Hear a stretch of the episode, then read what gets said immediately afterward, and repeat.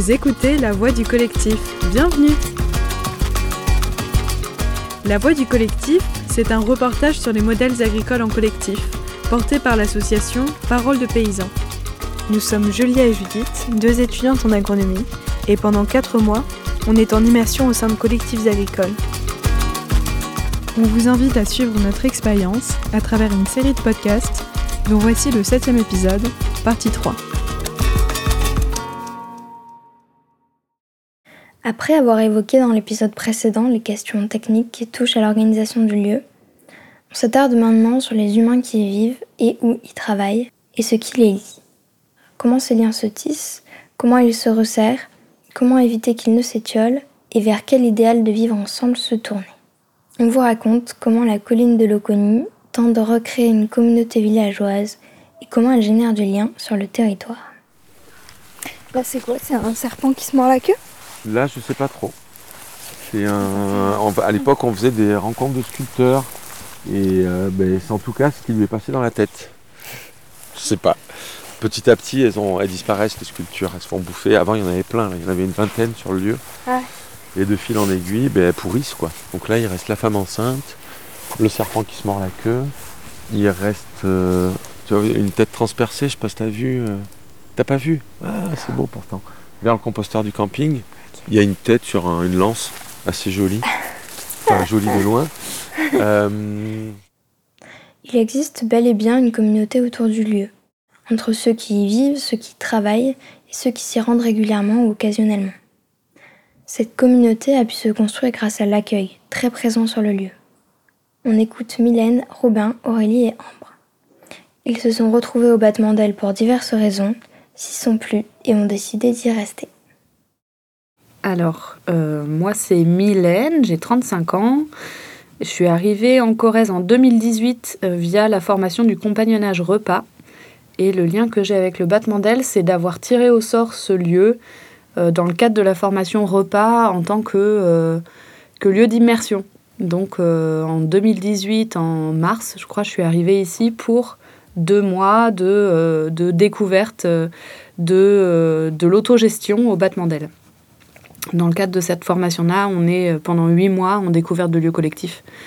Donc j'ai commencé par le battement d'ailes, après j'en ai fait d'autres, et euh, finalement j'ai décidé, euh, après avoir rencontré plusieurs personnes ici, et puis après avoir finalement peaufiné un peu mon projet perso, de revenir au battement d'ailes pour faire ma phase d'expérimentation de cette formation-là, qui pour le coup dure euh, quatre mois.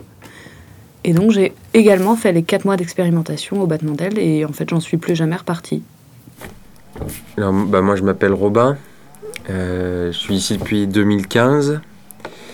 Et euh, euh, à la base, ce que je suis venu faire avec un copain, c'est sur une invitation de Pascal, c'était de profiter d'un bout de terrain qu'il avait pour qu'on puisse construire un bout de cabane, sans autre intention quoi que de le construire. Et puis euh, finalement, euh, après l'avoir construite, moi, je suis resté euh, dans les parages. Donc ici, en fait, maintenant, je suis un, des, un, de ceux qui vivent en proximité du battement d'ailes. Voilà. Donc, ça fait six ans, et donc de fil en, de fil en aiguille, et ben, j'ai filé quelques, et je continue de filer quelques coups de main à l'association, le battement d'ailes. Donc, eh bien, moi, je m'appelle Aurélie, j'ai 31 ans. Euh, je suis arrivée euh, ici dans l'équipe du battement d'ailes il y a deux ans. Et avant ça, du coup, moi, j'ai un parcours, j'ai fait euh, une école de commerce. J'avais plutôt envie de travailler dans la solidarité internationale au début. Donc, j'ai fait des stages en ONG, j'ai euh, une mission humanitaire à l'étranger. Et puis ensuite, quand je suis rentrée, euh, j'ai bossé dans l'entrepreneuriat social à Paris, euh, ce qui m'a amené notamment à m'investir dans un projet qui s'appelle Les Grands Voisins. Et du coup, cette aventure-là m'a donné envie d'aller voir un peu ce qui se passait comme projet un peu partout en France, en termes de vivre ensemble, en termes de production et d'autonomie alimentaire, du point de vue énergétique, et puis, et puis comment on construisait des formes de vivre ensemble un peu différentes de ce que j'avais l'habitude de voir. Euh, donc euh, c'est ce qui m'a amené au battement d'ailes euh, il y a trois ans maintenant. Je suis venue pour une immersion. Et, et j'ai fait trois autres lieux comme ça, dans lesquels j'ai passé six semaines. Et puis ensuite, je suis revenue ici puisque l'équipe cherchait quelqu'un pour travailler sur les questions administratives, gestion. Et voilà, ça correspond un peu aux compétences que j'avais mises en œuvre en tout cas dans ma vie professionnelle jusqu'à maintenant. Donc voilà depuis quelques années, en fait, euh, différentes personnes qui euh, soit ont fait partie de l'équipe, soit euh, sont venues au battement d'ailes, soit parce qu'elles cherchaient à s'installer en Corrèze et que du coup c'était un lieu ressource, soit parce qu'elles sont venues passer des vacances et ont trouvé de l'inspiration et ont décidé de s'installer dans le coin.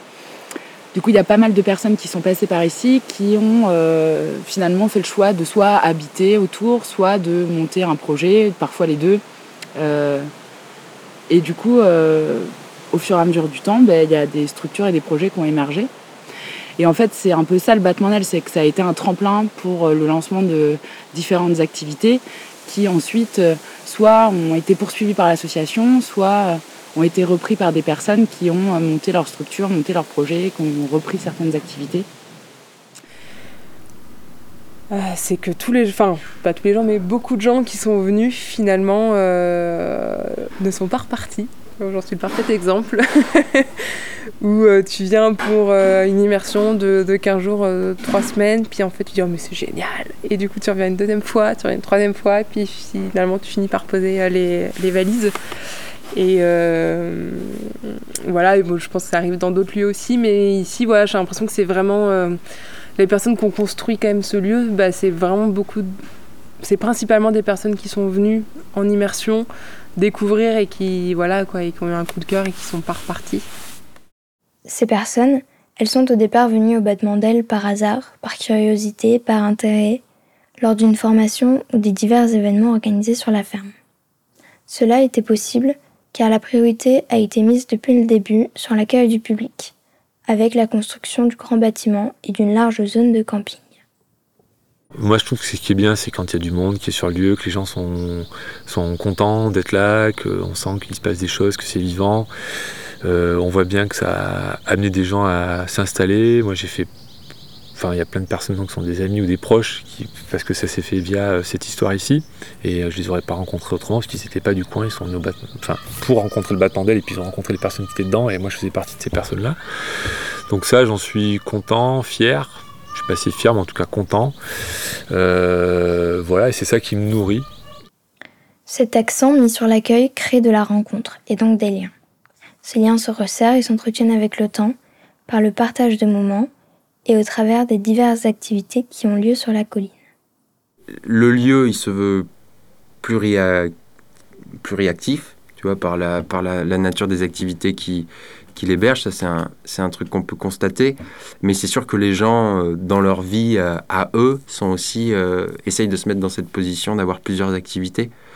Alors, je ne sais pas à quoi c'est, c'est dû. Enfin, j'imagine qu'à la base, ça naît un peu du constat de, bah, peut-être de voilà, cette idée un peu fédératrice que de reprendre un peu le contrôle sur euh, l'ensemble des activités de leur vie. Donc ils font un peu, ils font un peu d'agriculture, ils font un peu de bois et puis ils font un peu d'administratif et puis euh, finalement ils deviennent un peu euh, compétents de tout ou pas ultra ultra compétents en rien.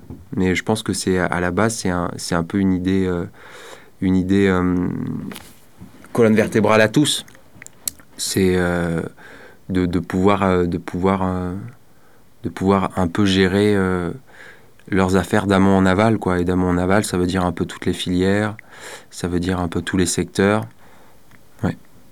Et je pense que c'est. Je, je, je me mettrais bien dans cette euh, case-là aussi. Je n'ai pas d'a priori à avoir plusieurs activités, même. Je trouve que c'est plutôt. Euh, c'est plutôt. plutôt une bonne forme d'agir, j'imagine pour rester un peu frais, euh, un peu disponible, et puis euh, pour pas se lasser, et puis aussi pour euh, un peu maîtriser tous les rouages dans lesquels on pourrait te conduire si tu les, si tu les connaissais pas, et, les rouages qui pourraient un peu te, un peu t'écraser. Donc ne pas trop avoir peur d'apprendre, même si tu deviens jamais excellent, eh ben, je pense que c'est intéressant. Le fait que la plupart des personnes investies sur le lieu ne se cantonnent pas à une seule activité, ça renforce encore le groupe. Par exemple, Mylène est engagée dans Mosaïque et co-gère également les ateliers de transformation de la ferme commune. Pascal travaille aussi sur la ferme commune, sur l'association du Pas Mandal et sur le groupe Bois. Finalement, chacun prend part à diverses structures, travaille avec différentes personnes et il semble que ça a du bon. L'idée, c'est que euh, chaque personne a un domaine de compétences qui coordonne. Et puis ensuite, euh, l'idée, c'est que chacun et chacune puisse participer à toutes les activités. Euh, par exemple, je donne l'exemple des week-ends vie du lieu, où en gros, on a donc une programmation d'événements où l'idée, c'est de transmettre des compétences sur une demi-journée, une journée, deux jours. Donc c'est un week-end où on accueille du public. Et donc, euh, à l'époque, il y avait le restaurant qui marchait, il y avait euh, une programmation culturelle aussi, généralement en soirée, il y a des concerts, etc. Donc, euh, bah, c'est un moment où tout le monde met la main à la pâte. Il y a cet aspect-là où chacun, chacune participe un peu aux activités des autres. Et puis ensuite, il y a aussi un pot commun d'activités auxquelles bah, tout le monde participe et ça tourne. Et c'était le cas, par exemple, de la préparation des repas les midis, où en fait, on prenait nos repas tous ensemble. Et donc, euh, ben voilà, on cuisine à tour de rôle. C'est le cas aussi du ménage, où une fois par semaine, on avait un rendez-vous et donc, du coup, tout le monde fait le ménage. Ce qui fait qu'en fait, entre la participation aux activités des autres coordinateurs, coordinatrices et ce pot commun d'activités qu'on fait tous et toutes, euh, ça représente jusqu'à 50% de, du temps. Euh, donc voilà, c'est un peu quand on s'en sort bien, on arrive à passer 60-70% euh, euh, du temps sur euh, sa propre activité et puis le reste du temps, c'est pour le collectif. Chaque mardi, salariés, bénévoles, personnes de passage, tout le monde est convié à la journée collective de la ferme commune. L'occasion d'avancer sur les gros travaux et de partager un moment sympathique tout en apprenant. Ce mardi, c'était désherbage. Non, mais là, on les voit pas bien. Ok, alors tu vois, il y a ces grands machins là à retirer. Enfin, Ce que je garde, c'est ces feuilles-là. Voilà, tu vois bien avec une tige en bois. Avec une tige en bois. Et, le ricin aussi, s'il y en a encore, je sais pas de l'autre côté. Euh, Parce que je reconnais pas beaucoup de plantes moi encore. Hein. Ok, ricin. ça c'est un ricin. Mais par exemple là, faut se ah méfier. Voilà, tiens, tu vois, il y en a un là, il y en a un là, donc faut pas, euh, voilà. C'est des petits arbres. Ça c'est que des pommiers là. Ouais. Et puis pareil, quand ça arrache un truc comme ça, tu vois des. Ah, elles sont profondes, elles sont profondes, bien. Voilà. Mais voilà, et ça, c'est une merderie à enlever. Toi, faut suivre le début, tu rabats. Bon, après, si vraiment tu peux pas, il y a un sécateur. Et ben, Bien sûr, hein, à mesure. Faire. Oui. Ça pique en plus. Ah, oh, oh. Non, tu prends la base. Ah, ouais, non, ah, et vous mettez tout au milieu. Et on met ah tout au milieu.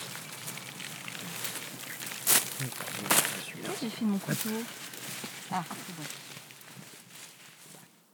Arracher les arbres qui concurrencent les cultures, il faut croire que ça rapproche. Ce qui rapproche, c'est aussi et surtout les valeurs communes. Prôner un modèle différent, être dans la mise en pratique plutôt que la théorie, faire ensemble, s'épanouir, et en même temps rester ouvert sur le territoire, accueillir, inciter à la rencontre et au partage. Pour Mylène, c'est une forme de militantisme je pense que ce que l'on partage euh, sur ce lieu en termes de valeurs, euh, c'est quelque chose qui se jouerait dans euh, l'autodétermination. J'ai l'impression qu'ici, on, est quand même très ouvert sur l'acceptation des individualités. Enfin, on n'est pas dans un lieu qui pratique l'autogestion pour rien, en fait. Donc j'ai l'impression qu'il y a une grande liberté laissée à chacun d'être et de faire tel qu'il le souhaite. Et donc ça, c'est une belle valeur autour de garantir l'intégrité de la personne. Mais je le mets quand même en tension, en équilibre avec le fait qu'on euh, n'est pas non plus dans un lieu collectif pour rien. C'est-à-dire que cette liberté que chacun a, je trouve qu'ici, il y, a, euh, il y a un bel équilibre avec euh, le besoin du collectif quand même. C'est-à-dire que euh, euh, l'autre grande valeur, c'est euh, le partage, le partage, l'accueil de l'autre, et du coup, le faire ensemble. Enfin, aucun de nous ici n'est en train de faire une activité tout seul dans son coin. On, fait les choses ensemble. Et du coup, c'est aussi parce que c'est, un souhait de, faire ensemble, de créer ensemble, de s'enrichir les uns les autres. Donc j'ai l'impression ici qu'il y a un peu ces deux choses-là. Chacun peut être tel qu'il est, et se tester sur certaines choses. Et, et en même temps, il y a, y a une, une grosse solidarité entre les gens. Si les valeurs et idéaux communs confortent les liens, ceux-ci n'en sont pas moins fragiles. On a demandé à Pascal comment les habitants et actifs de la colline font pour que les liens tissés ne s'étiolent pas. Il nous a livré quelques conseils. Du coup, une des clés, c'est d'avoir le temps. Et souvent, on ne s'accorde pas c'est le temps. Non seulement on ne s'accorde pas le temps, et le peu de temps qu'on s'accorde, on veut qu'il soit rentable. C'est-à-dire qu'on ait trouvé des solutions à comment on va fonctionner ensemble. Donc, euh, une des clés de la réussite, c'est d'avoir du temps.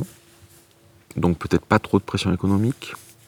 C'est euh, d'essayer de pas mélanger euh, trop les affects et, et l'organisation du lieu. C'est très compliqué. je pense qu'une des clés, c'est aussi de se cultiver avant de se lancer. Donc euh, se nourrir des expériences des autres. Les expériences des autres ne sont pas des vérités, mais c'est là qu'on voit qu'on peut saisir la complexité, la diversité.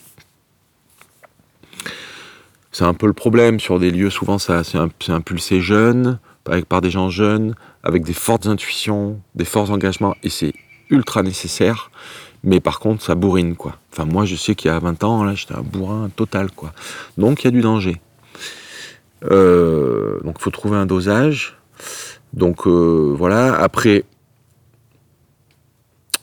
un des plus gros adversaires à la réussite, et là la tâche elle est énorme, c'est que nous on est les enfants du capitalisme. On nous a fortement individualisés. En tout cas, le système capitaliste nous a fortement individualisés. C'est pas les communautés autonomes du Chiapas, quoi, où ils ont une conscience aiguë de ce que ça veut dire le commun. Nous, on, a tendance quand même à ménager nos petits temps à nous, notre petite économie à nous, notre petit régime à nous. Et ça, c'est un, obstacle euh, quasiment incontournable. Donc ça, c'est la clé de la défaite. Enfin, c'en est une. Et donc, il me manque un dernier élément qui me paraissait important. Ouais. Surtout pas vouloir éteindre les tempéraments.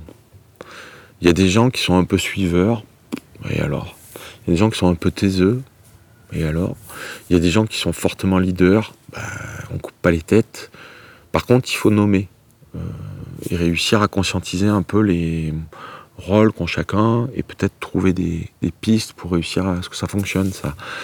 Mais en tout cas, moi, je sais que nous, ici, on a eu tendance à un moment donné, euh, les leaders à pas assumer qu'on en était, les peut-être moins leaders à vouloir nous couper la tête parce que ben, on prenait trop de place. Et en fait, c'était une erreur, on s'en est rendu compte assez vite heureusement. Donc euh, voilà. Partager le travail, faire ensemble plutôt que seul, s'entraider en permanence, coopérer, mutualiser. Finalement, vers quel modèle de communauté essaie-t-il de tendre? Mais en tout cas, la perspective ou l'idée d'un de groupe qui arrive à coopérer euh, ensemble sur pas mal d'aspects, économiques, production alimentaire, enfin je ne sais quoi. Euh, c'est rassurant parce que ça demande justement à moins penser productif. Donc tu peux te retrouver à, peaufiner ton travail, à t'appliquer sans que euh, l'épée de l'économique euh, soit sans arrêt au-dessus de ta tête, quoi. Donc ça peut ça peut déprécariser. Donc moi ça me rassure. Alors je dis que je suis insécurisé, mais je le suis bien moins que si j'étais tout seul à devoir gagner beaucoup plus que ce que je gagne pour réussir à, nourrir ma famille. Mais en tout cas, bon, l'idée de la communauté villageoise, c'est quand même ça. C'est pouvoir être euh, malade ou blessé sans euh, devoir aller voir un médecin pour avoir un papier qui fait que tu peux te mettre en arrêt de travail. Euh, c'est pouvoir dépenser moins parce que tu rationalises tes achats. Ben, une voiture, nous on a une voiture, elle est achetée collectivement, on la partage, plutôt qu'avoir chacun sa voiture. Les machines à laver sont communes, c'est des petites choses, mais n'empêche que ça soulage. Euh, voilà, et donc l'autre aspect qui fait que c'est un peu rassurant, c'est que euh, quand tu te promènes dans le monde euh, normal, enfin tel que normal actuellement, sans vouloir stigmatiser les gens, c'est quand même ultra violent, quoi. Donc avoir une petite communauté villageoise avec laquelle tu es un peu raccord et en sécurité, ben, ça te permet de pouvoir aller te promener dans le monde sans te dire euh, Ah, je vais mourir euh, ce soir parce qu'ils vont me tuer. Enfin, je sais pas comment dire. C'est On a fait une société qui est euh, ultra destructrice, quoi. Donc c'est quand même rassurant, sans être sans parler de vivre sous cloche, mais en tout cas d'être dans un endroit un peu sécure où tu sais que Ouais, si tes moutons s'échappent, tu passes un coup de fil, les copains sont là, ils vont pas te faire un procès, ils vont rentrer les moutons, quoi. Et puis il y a l'aspect où tous les métiers sont pas marchands. Euh, si je vis à Tulle et que je suis seul, euh, tous les services qui vont m'aider à faire tourner ma maison vont être payants. Quand je suis ici, euh, non. Hum, j'ai pas le temps d'affûter une tronçonneuse, mais il y a bien quelqu'un qui sait faire qui va m'apprendre ou le faire à ma place sans me faire payer. Enfin, il y a plein de services non payants qui sont de l'ordre du vivre ensemble. Euh, voilà. Quelqu'un qui n'est pas bricoleur dans son appart, il veut fixer une étagère, il doit appeler un menuisier, quoi, et payer. Nous, on appelle un voisin qui nous montre.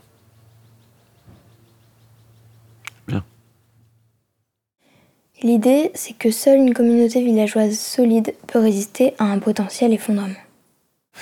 Il y a quand même cette idée qu'il faut réussir à faire euh, groupe, quoi, pour euh, avec euh, une multiplicité de, savoir-faire pour pouvoir se débrouiller. Alors on est plus ou moins alarmiste, mais bah, tout ça mis bout à bout, ça commence à faire un, un petit écosystème qui fonctionne, quoi, sans avoir trop, trop, trop besoin.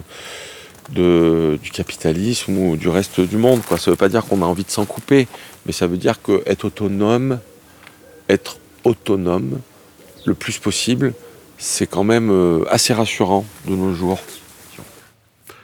Et puis l'espoir derrière, c'est de créer un lieu qui se tienne un peu près euh, à une adversité euh, envisagée à l'époque par rapport au réchauffement climatique. Donc on va dire un lieu refuge, entre guillemets, puisque c'est pas pour des gens forcément en détresse, mais euh, un lieu qui permettrait quand même de créer une communauté un peu autonome en termes de savoir-faire et un lieu qui se tienne un peu près à oui à une transition majeure, un peu rapide, euh, imminente.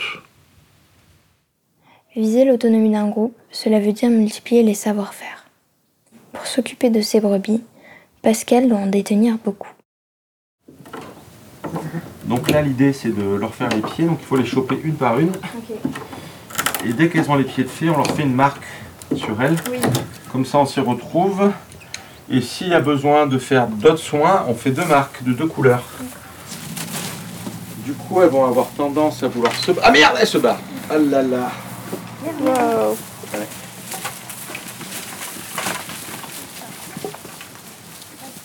C'est de ma faute, j'aurais dû réparer tout de suite. J'avais amené ce qu'il fallait. Alors attends, on va leur... euh, comment on va faire? Ça va pas être facile. Juliette, il va y avoir besoin que tu aides. Donc du coup, il va falloir les contourner pour les rapatrier par ici. Et toi, Juliette, il faut que tu files par là-haut. Super.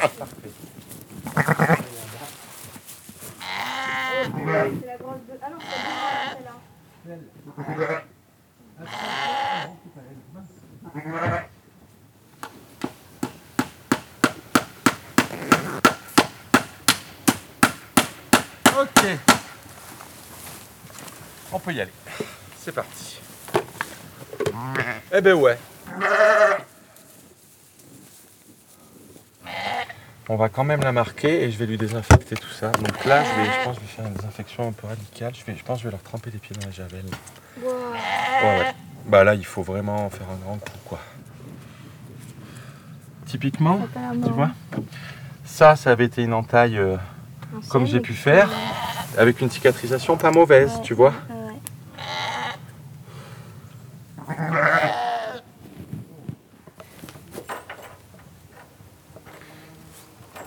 Que du bonheur. Elles sont tellement mignonnes. Seulement, une communauté seule et isolée est vite limitée. C'est pourquoi celle de la colline tente de s'ancrer encore davantage dans le territoire. Ce réseau, aussi grand puisse-t-il être, est pour David synonyme de résilience. Et, euh, et donc on essaye actuellement de revenir un peu à ça? Investir les, les, habitats dans la proximité, les 5-10 km autour. 5, ça serait même super, parce que ça permet une, facilité d'échange entre ici, enfin ce lieu, qui est encore la pierre angulaire de notre organisation, et, et l'habitat. Et parce que là, ça faisait presque un village rattaché au lieu, ce qui fait que ça ne nous ouvrait pas sur la vie locale. Ça aurait pu, mais voilà. Là, on est un peu plus diffusé dans les villages, et, l'idée, c'est d'être, pour ma part en tout cas, d'être hyper attentif, parce qu'on a loupé plein d'occasions.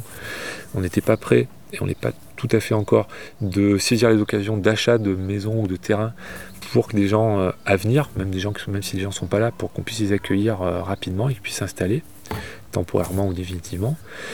Et là, si on s'inscrit dans les villages, on commence à avoir des relations avec les gens en tant que membre du battement d'aile, mais en tant qu'on soit connu comme voisin, qu'on ait des relations de voisins.